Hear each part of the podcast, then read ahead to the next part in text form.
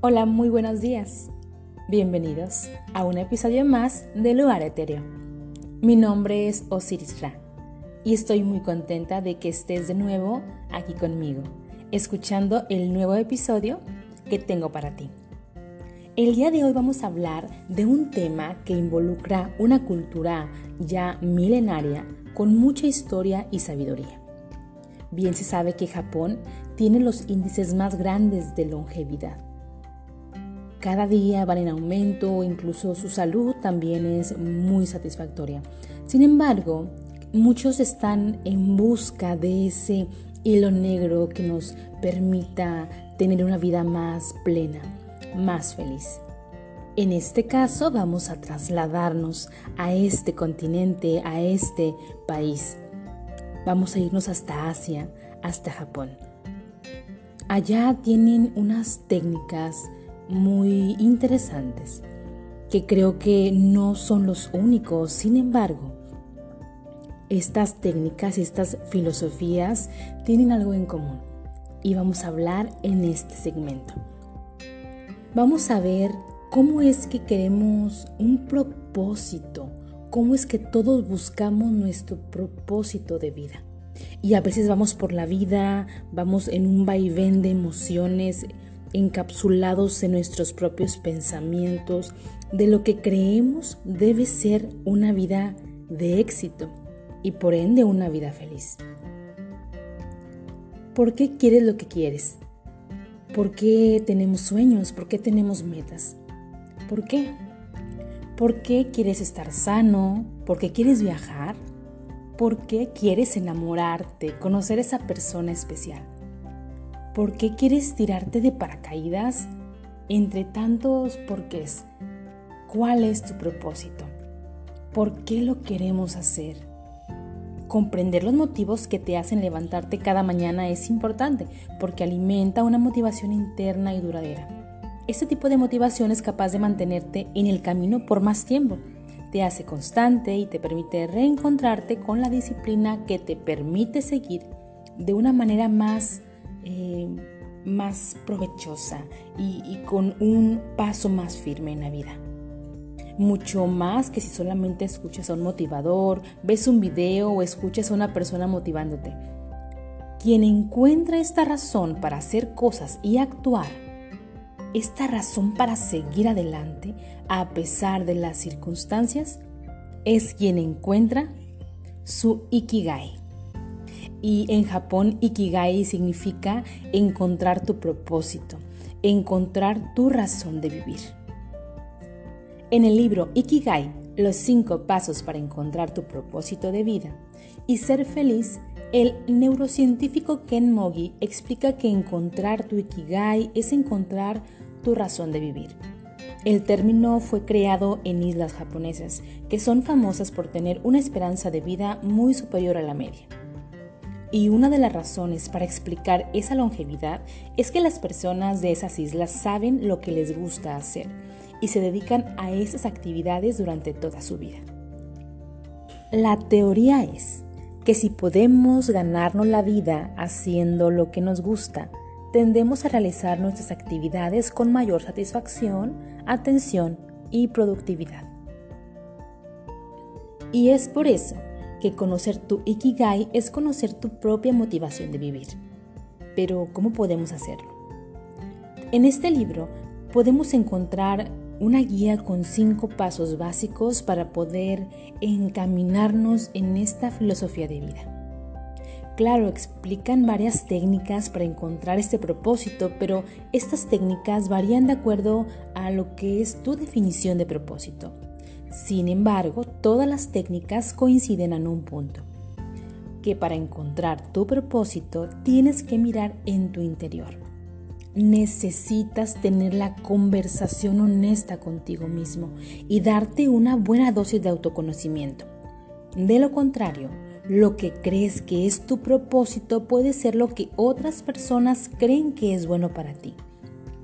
Y esto incluye los miembros de tu familia, tus compañeros de trabajo e incluso lo que consumes en tus redes sociales, que influyen en gran medida en tu percepción del mundo y pueden llegar a confundirnos la publicidad, los influencers que seguimos, las revistas que vemos. Para encontrar tu verdadera razón de vivir, aquí te van cinco pasos sencillos, pero que tendrán un verdadero impacto en tu autodescubrimiento. Claro que con esto no pretendo encontrar el hilo negro ni regalarte la respuesta de iluminación que has estado esperando que baje del cielo. Recuerda que es un trabajo interno y el resultado que tendrás es proporcional a tu deseo y tu disponibilidad de ir hacia tu centro, de encontrarte y de reencontrarte. Ahora, ¿qué motivo tienes para levantarte cada día? Dar una respuesta contundente a una pregunta tan simple puede suponer el impulso definitivo para que la propia existencia cobre una perspectiva. Si no lo encuentras, sin embargo, una réplica a semejante cuestión, el concepto de Ikigai puede venirte de ayuda. El primer paso es empezar pequeño. Deshacernos del delirio de grandeza que al parecer sufrimos mucho hoy en día. Tener una gran casa, tener mucha ropa, el mejor carro, de último modelo, el celular mm, con la mejor tecnología, que sale al mercado. Tener una familia feliz, grande, con éxito, tener, tener, tener. Acumular riquezas que nuestro delirio nos da poder y sentimos que nuestro valor se acrecienta. Queremos tener tantas cosas que acabamos teniendo casi nada. En vez de eso, intenta empezar por cosas pequeñas. Elige un área de tu vida que necesite de tu mayor atención. ¿Cómo podemos enfocarnos? Deja de un lado los delirios de grandeza y empieza a vivir y construir tu razón de vivir poco a poco, pero de forma constante, que tenga sentido para una planificación de vida mejor. Punto número 2. Liberarse. Liberarse de las viejas ideas que pueden no estar alineadas con lo que realmente quieres de la vida las creencias limitantes predispuestas y vendidas por el mundo perfecto. Ejemplo, ¿quién dice que tienes que tener una casa enorme con mucho espacio, tres carros en la cochera, lleno de muebles de tal estilo, tal como lo ves en las revistas o en las historias de los influencers a los que sigues, para tener ese sentido de felicidad que te transmiten dichas imágenes? Es una idea que has interiorizado tanto que realmente crees que es una idea tuya. Para encontrar tu Ikigai, hay que liberarse de esas ideas preconcebidas y reflexiona cuidadosamente cuáles son tus necesidades personales y ubicar qué es lo que realmente quieres en tu vida. Punto número 3. Encontrar armonía y sostenibilidad. No sirve de nada encontrar tu ikigai si no te trae armonía a tu vida, si no es sostenible a largo plazo. Pregúntate, ¿esto es sostenible? ¿Se puede sostener esta actividad a largo plazo? ¿Se puede vivir de ello? ¿Mantendrás tu salud? Piensa en el Ikigai como la intersección de estos cuatro círculos lo que amas, lo que el mundo necesita, lo que se te da bien y lo que te hace ganar suficiente dinero para vivir. Esto que está en el centro y que es lo que vas a lograr encontrar, la actividad que reúna estas cuatro actividades, esto que está en el centro es tu razón de vivir. Y ojo, el Ikigai no se centra en lo que gana, no se centra en el dinero, pero lo considera como un paso importante en tu propósito de vida. Si vas a hacer algo toda tu vida, que sea algo que disfrutes. Y si te pagan por ello, qué mejor. Punto número 3.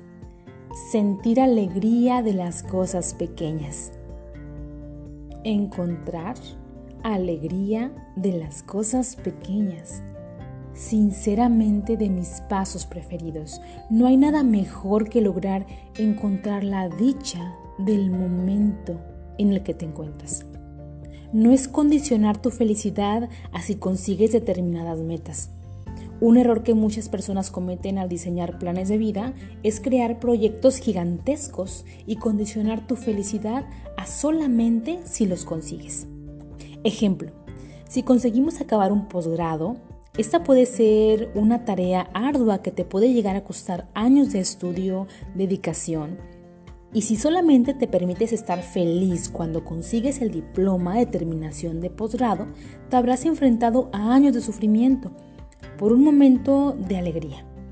Porque poco después de haber logrado la felicidad que te da la realización del posgrado, buscarás otras metas y te establecerás nuevos puntos de encuentro que según tú te darán esa sensación de éxtasis momentáneo, cargados de grandes periodos de sufrimiento previo. Es decir, volverás a condicionar tu felicidad. Es un círculo interminable. Y es por ello que personalmente creo que la frase la búsqueda de la felicidad se ha vuelto un himno entre varias personas del mundo moderno, puesto que buscan ese momento efímero de encuentro de la felicidad, sin disfrutar el proceso que te puede llenar de gozo al transitarlo. La felicidad no es una meta, es un estado. La felicidad no está en ningún lugar, la felicidad es. Y nuestro gran desafío es realmente entender este concepto. Hay otra forma de vivir. Alégrate cada vez que vayas a sentarte a estudiar tu posgrado. Alégrate cada error que cometas al terminar el trabajo de fin de grado. Alégrate al tomar una pluma y escribir. Alégrate de ser y de estar es que nuestra vida tiene mucho más de estos momentos comunes que de aquellos grandes momentos. Y si solo te permites alegrarte cuando consigas grandes logros, te estarás condenando a una vida llena de insatisfacción con los pocos momentos fugaces de felicidad. Y el paso número 5. Estar en el aquí y el ahora. Por último, aprende a vivir en el momento presente. Aprende a disfrutar todo el viaje y no solamente el objetivo final. En ese momento y tal y como estás viviendo aquí, hoy, en este momento. ¿Estás disfrutando el viaje o solo estás ahí pensando en lo que no tienes, en lo que te falta? Muchas filosofías nos dicen que cuando nos centramos en el deseo, en lo que queremos o no queremos, estamos dejando de vivir en el ahora. Es así como abrimos la puerta al sufrimiento. La razón por la que sufrimos es el deseo inoportuno, el hábito siempre de querer anticipar el futuro, querer más y más o recordar el pasado sin disfrutar el momento presente. Y si nunca estamos satisfechos con el ahora, siempre querremos algo más que nos llene ese vacío de insatisfacción. Si estamos presentes en el momento, aquí, solo aquí, respirando, disfrutando de subir las escaleras de mi hogar, regar las plantas, abrazar a mi pareja, escuchar a mis hijos, estar, vivir, respirar. No hay satisfacción pues no hay, no hay insatisfacción, pues no hay deseo, pues estás en plenitud. Encontrar tu Ikai es conocerte a ti mismo. Ahora, imagínate que te levantas una mañana y has encontrado tu motivación interna. Has encontrado lo que amas, lo que el mundo necesita, lo que se te da bien y lo que te hace ganar el suficiente dinero para vivir. ¿Cómo influirá esto en tu calidad de vida? ¿Cómo cambiará la forma en la que vives tus días? ¿Cómo afectará a las personas que te rodean? Recuerda, empieza pequeño, desecha las viejas ideas y busca algo que te brinde armonía y sostenibilidad. Recuerda alegrarte por las pequeñas cosas y sobre todo, vive y disfruta el aquí y el ahora. Y bueno, ¿qué te pareció? Espero te haya gustado el tema tanto como a mí. Te invito a seguirme en Instagram en osiris.ra, donde tenemos la oportunidad de interactuar y ver contenido de desarrollo humano y psicología. Y como siempre, estoy agradecida de tenernos en este espacio. Mi nombre es Osiris Ra y nos escuchamos hasta la próxima.